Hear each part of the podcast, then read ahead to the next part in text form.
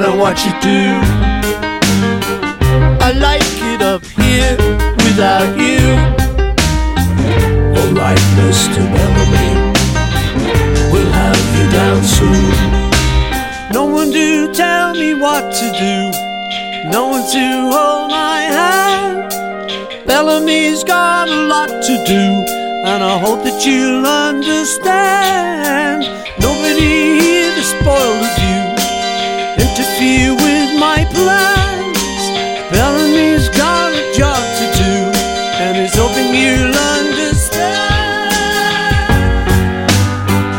Steady, lads, and easy does it.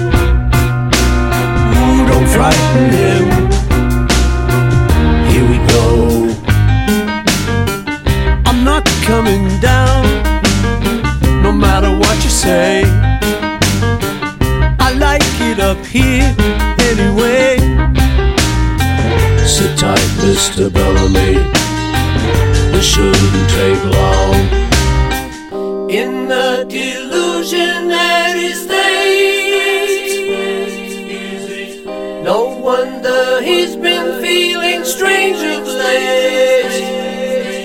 Nobody here to view, interfere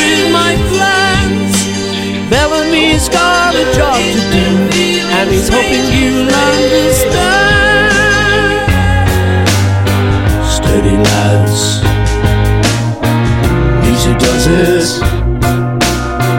Don't frighten